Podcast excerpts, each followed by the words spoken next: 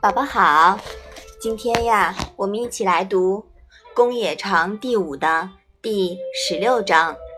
你先来读一下好吗？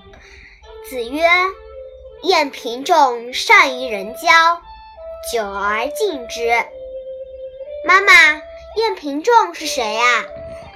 晏平仲啊，是齐国的贤大夫，名婴，也是有名的外交家。《史记》卷六十二有他的传记。平呢，是他的谥号。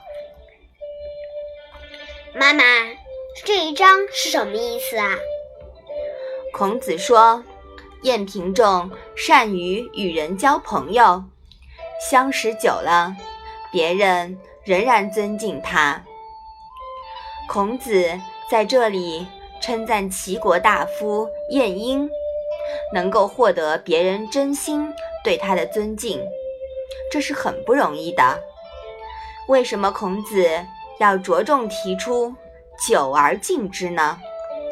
因为若仅仅是以外交家的言语本领获得尊敬，是不能长久的。要获得真心的尊敬，才能长久。而只有懂得“不重则不威”的人。修为自己，自重而重人，才能获得真心的尊敬。所以说啊，在这里，孔子是为了提醒弟子，要看到晏子与常人不一般的品质。